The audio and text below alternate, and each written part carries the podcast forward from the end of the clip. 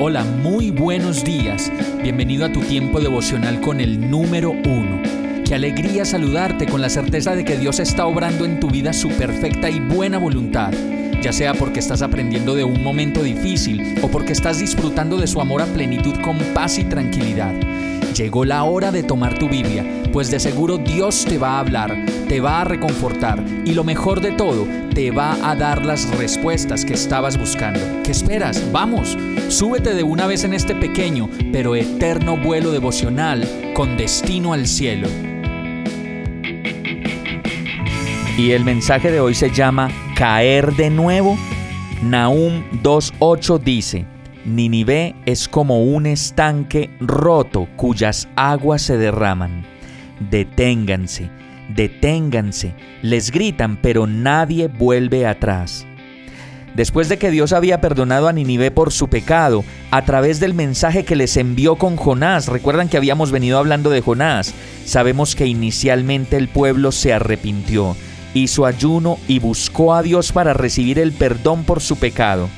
Sin embargo, nos damos cuenta más adelante en el relato de Nahum que Ninive pronto volvió a enredarse en el pecado y cayó de nuevo en brujería, en hechicería, en inmoralidad, lo cual hizo que Dios se pronunciara de nuevo sobre ellos y les advirtiera que todo pecado trae consecuencias y como lo dice la Biblia, el pago por el pecado es la muerte pues la vida sin Dios se nos vuelve árida, se nos vuelve seca y con todas las probabilidades de encontrar la muerte física y espiritual.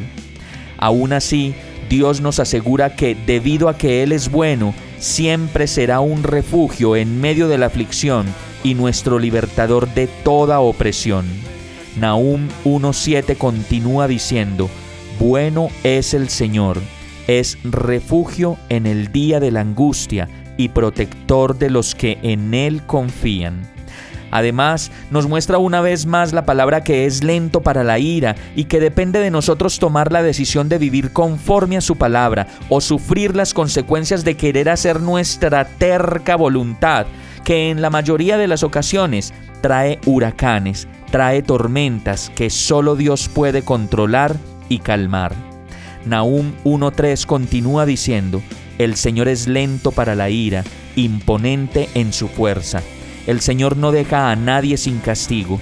Camina con el huracán, camina en el huracán y en la tormenta. Las nubes son el polvo de sus pies. Aquí sí que viene oportuno el mensaje de Juan que reafirma lo dicho en primera de Juan 2, 15, 17. Dice, no amen al mundo ni nada de lo que hay en él. Si alguien ama al mundo, no tiene el amor del Padre, porque nada de lo que hay en el mundo, los malos deseos del cuerpo, la codicia de los ojos y la arrogancia de la vida, proviene del Padre, sino del mundo.